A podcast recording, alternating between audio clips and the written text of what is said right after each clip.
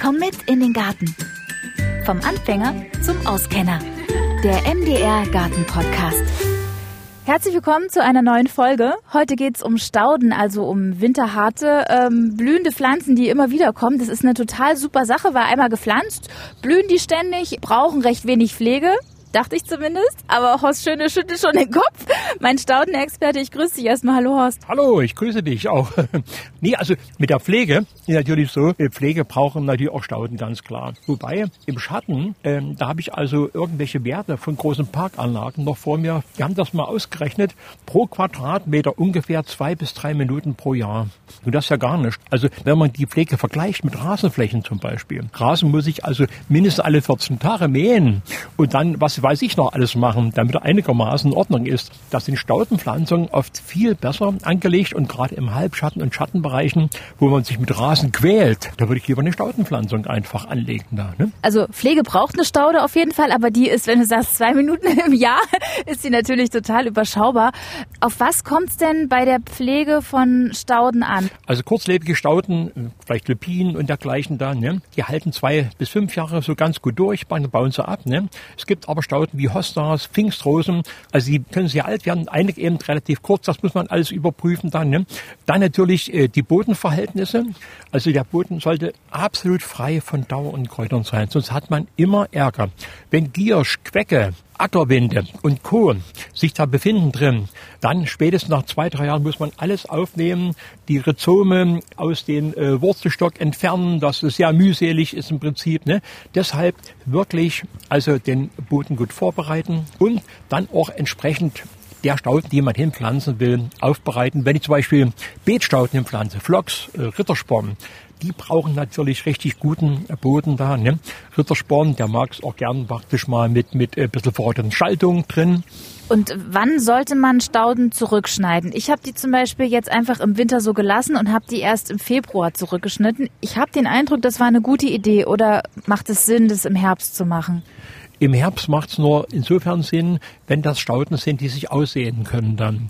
Die sollte man im Herbst zurückschneiden oder nach der Blüte natürlich dann.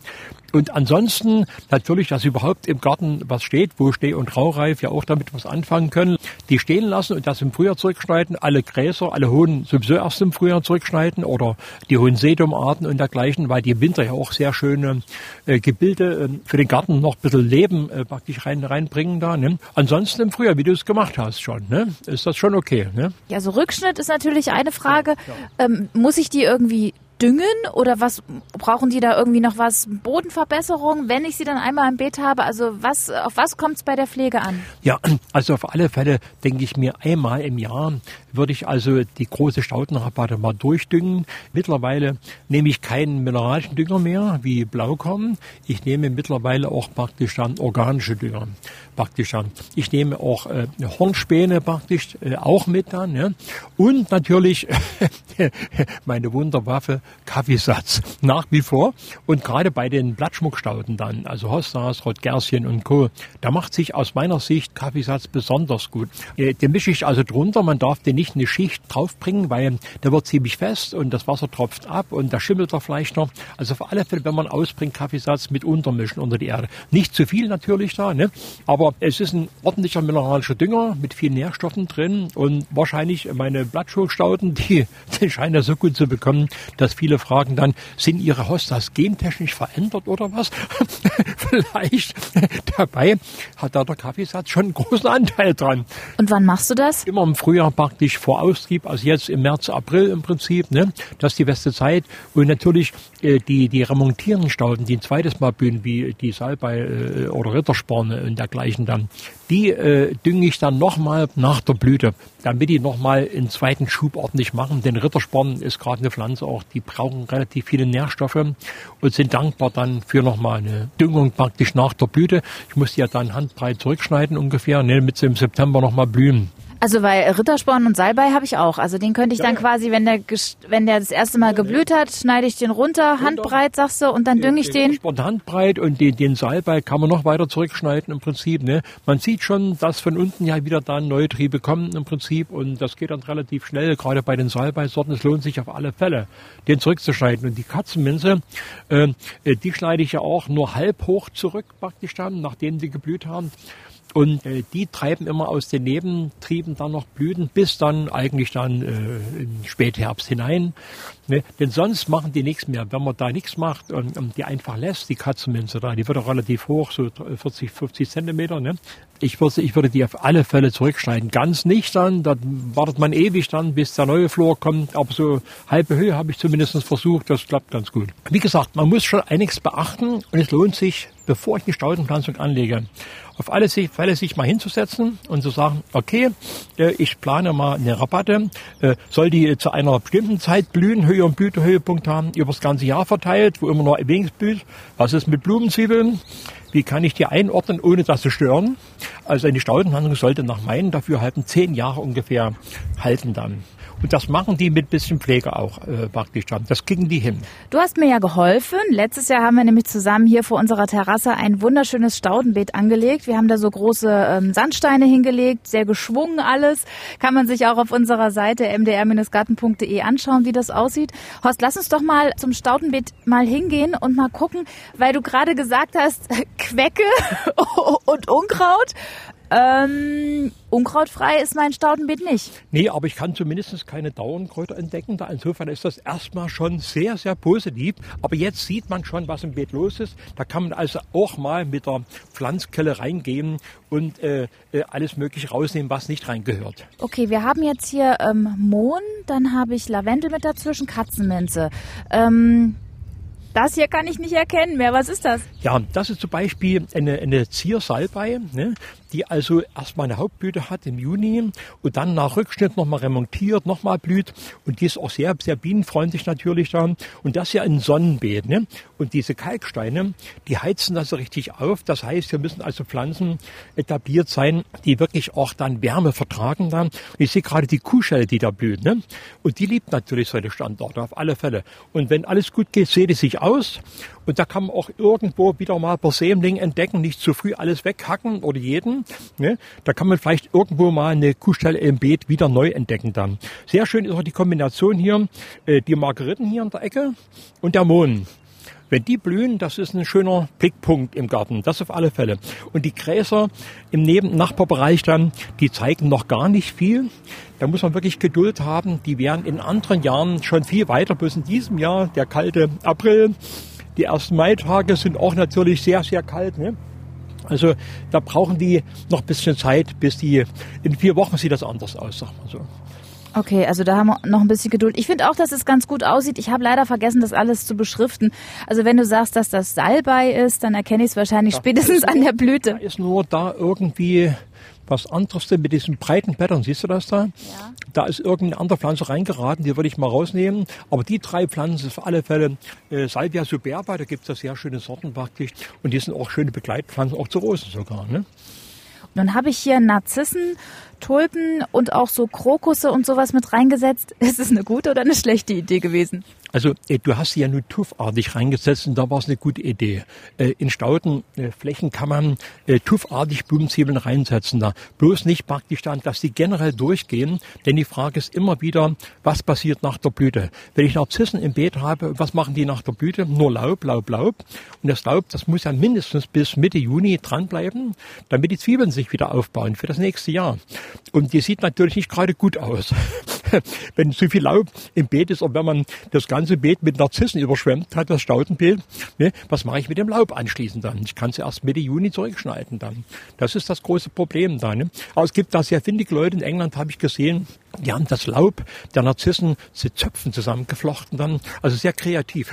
Das finde ich eine gute Idee. Das mache ich auch mit dem Laub meiner Narzissen, weil wenn wir jetzt mal hier hingehen, die sind zwar hier so tuffartig, sagst du, also auf so einem Batzen, auf einem Fleck sind die quasi, ähm, habe ich die hingesetzt, aber die nehmen schon den anderen Pflanzen, finde ich jetzt, wenn ich hier so drauf gucke, ganz schön viel Platz weg. Sollte ich da vielleicht mal was auseinander machen? Also ist generell so, äh, das habe ich aus England mitgebracht auch, ne, wenn du da äh, vor den Staudenanlagen im Juni stehst, da siehst du keinen Quadratzentimeter Boden. Ist alles komplett bepflanzt im Prinzip, die Pflanzen dicht bei dicht. Da muss man äh, selbst auspendeln. Äh, ähm, Was geht? Äh, fühlt sich die Pflanze bedroht? Äh, Im Prinzip, wenn die, der Nachbar ihr zu sehr auf den Leib rückt ne? oder nicht dann.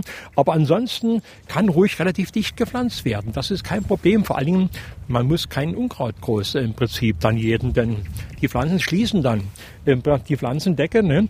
Und äh, insofern praktisch dann ist das jetzt, wie es äh, okay ist. Es kommen ja auch noch einige Stauden, wie die Echinaceen dergleichen, die äh, gehen auch in die Breite. Die Gräser sind noch im Gange. Ne? Ist das ganz gut, glaube ich, vom Pflanzabstand auch gewählt jetzt hier. Weil schau mal hier hinten bei der Katzenminze, also ich habe ja zwei Batzen Katzenminze, da habe ich jetzt hier auch nochmal einen Mohn davor. Die Nachbarschaft von Katzenminze und Mohn könnte man hier vielleicht noch tolerieren, denke ich mir. Der Mohn blüht ganz schön ne? und äh, anschließend zieht er ja ein, da ist nicht mehr viel zu sehen und die Katzenminze überwächst dann die Pflanze, sodass das also durchaus eine Kombination ist, die man akzeptieren kann. Okay, also sagst du, dieses Beet sieht gut aus, dann widmen wir uns doch mal einem anderen sonnenliebenden Beet, weil ich habe nämlich links vom Eingang noch so einen schönen Streifen, da hatte ich letztes Jahr ehrlich gesagt ein bisschen Pflanzwut und habe einfach mal ein bisschen Blumenwiese hier mit reingestreut, weil ich einfach wollte, dass die Bienen ganz viel zu fressen finden. Nun stehe ich aber hier davor und kann gar nicht mehr sagen, was äh, lohnt sich drin zu lassen, was ist Unkraut und was mache ich hier. Ich hätte gern einfach ein bisschen Struktur hier drin und ähm, ja, hätte einfach gern Pflanzen, die ich drin lassen kann, die auch wiederkommen. Was kann ich hier machen? Welche Kombination würdest du hier empfehlen? Also zunächst würde ich mal praktisch den Vorschlag machen, alles aufnehmen. Das ist noch ein guter Zeitpunkt und äh, die Vegetation ist relativ zurückhaltend diesem Jahr. Ne? Ich würde die Sachen, die ich weiterverwenden will, erstmal bergen, aufnehmen, schön einschlagen, ganz kurzfristig und die ganze Fläche im Prinzip dann aufnehmen, komplett und dann erstmal den Boden in Ordnung bringen. Denn da ist viel, viel drin, was nicht reingehört. Selbst die, die Klette hier, sehe ich gerade, die hat sich eingenistet. Ne? Also äh, die ist auch überall zu finden im Prinzip. Ne? Und dann Boden verbessern und dann gleich, das müsste auch jetzt umgehend erfolgen, in den nächsten 14 Tagen spätestens dann umpflanzen. Das heißt, ähm, die Pflanzen, die ich geborgen habe, die ich für gut empfinde, wieder, wieder pflanzen dann und dazu noch ein paar Dinge einordnen, die ich haben möchte. Und bei bienenfreundlichen Pflanzen, da gibt es eine breite Palette praktisch dann, Echinacee, viele Disteln auch übrigens dann, sind sehr gut, auch für, für Falter auch ganz gut, Nizirsiumarten und dergleichen. Ne? Also da würde ich also voll zuschlagen. Und hier im Eingangsbereich ist er zur Begrüßung auch so. Ne? Da soll man also richtig äh, üppige Staudenpracht haben, die einen jeden Tag, wenn man in den Garten kommt, begrüßt sozusagen. Das kann man durchaus gut machen, bis in den Herbst hinein. Muss ich da bei den Höhen irgendwie drauf achten, dass man, ähm, also dass man niedrigere und höhere Stauden kombiniert? Wo setze ich die dann am besten hin? Also hier würde ich vielleicht, äh, damit auch der Blick nicht verbaut ist hinten, würde ich relativ so maximal tischhoch ungefähr werden dann mit den Stauden, etwa nicht höher, also keine Großstauden hinsetzen, die oder Gräser, die 1,50 Meter und mehr höher werden da. Ne? Äh, allerdings sehe ich gerade drei geschlitzblättrige solche Pfingstrosen, die würde ich als einzigste im Beet belassen, weil die jetzt umpflanzen, das geht schief. Das wäre schade. Da würde ich unterrum mal mit dem Spaten was abstechen und die würde ich drin lassen. das als einzigste. Und die Tulpenzwiebeln und Narzissen, die gerade hier blühen, die würdest du auch drin lassen? Ja, nee, äh, die müssten natürlich auch raus, denn sonst, wenn du Struktur reinbringen willst da, ne, hier, da würde ich die auch dann später tuffartig setzen, praktisch dann. Äh, einschlagen, nochmal kurz Begriffsklärung. Einschlagen heißt nur, ich pflanze, ich nehme es raus und setze es woanders kurzfristig übergangsweise in den Boden. Ja, genau, damit sie nicht austrocknen praktisch und selbst auch noch Wurzeln vielleicht weitermachen dann praktisch. Da kann man es auch gießen, dicht bei dicht im Prinzip. Ne? Äh, irgendwo hat man eine Fläche, ein Beet oder was, das man nutzen kann dafür. Ne? Aber man sollte dann wirklich jetzt versuchen, in den nächsten 14 Tagen das Problem zu lösen, was natürlich eine Herausforderung ist. Ja, gerade wenn ich mir das hier alles angucke. Und dann lass uns doch bitte mal hinten in die, in die schattige Ecke gehen. Ja, also man sieht dem mit an, dass es schon Jahrzehnte hier gestanden hat, ohne dass irgendwelche Eingriffe erfolgt sind. Ne? Wenn man im Schatten bienenfreundlich noch sein will, dann muss man schon ein bisschen suchen praktisch da, ne? und da was zu finden da. Ich würde auf alle Fälle empfehlen Epimetien. Das sind die Elfenblumen. Ich wollte gerade sagen, ich muss jetzt hier noch die ganzen lateinischen ja, Namen lernen. das sind die Elfenblumen und wenn die erstmal stehen, da hat man jahrelang Freude dran. Die können auch zu dem, zu den Dauerstauden, also die wirklich älter werden können sozusagen. Ne? Also hier würde ich auch so alles rausnehmen, bis vielleicht auf die Ecke mit den Salomon-Ziegeln. Der würde das jetzt nicht mehr überleben dann. Also zumindest diese zwei Meter noch, sind ja ungefähr drei Quadratmeter hier. Und entweder jetzt neu pflanzen oder im Herbst dann, weil sonst möglicherweise bist du dann überfordert mit dem Eingangsbeet und hier noch dazu vielleicht äh, eine Aufgabe für den Herbst vornehmen im Prinzip. Ne? Okay, ich glaube, dann mache ich das auch so. Dann mache ich das Beet vorne am Eingang lieber jetzt und Ja. mache das hier später. Genau, das lohnt sich eher. Also, neues Projekt, Eingangsbeet neu machen und im Herbst dann auf jeden Fall das Schattenbeet, das nehme ich mir dann vor. Ich glaube, Stück für Stück, da komme ich besser zurecht. Äh, Genau, genau, richtig, gar, ne? Und man kann sich natürlich auch nochmal ähm, Ideen holen aus deinem Buch, was du geschrieben hast. Unsere Stauden, ideale Wegbegleiter durch das Gartenjahr. Ein ganz tolles, wie ich finde, Gartenbuch von dir, Horst Schöne. ja, also da hast du auch ganz viele ähm, Staudenkombinationsmöglichkeiten, auch für die Standorte, die unterschiedlichen zusammengestellt, damit man vielleicht auch die ganzen lateinischen Namen mal zuordnen kann. Ja, lateinische Namen ist kein Problem. Äh, du sag ich als Gärtner mit äh, nach so vielen, vielen Gärtnerjahren dann, da prägt sich das natürlich tief ein.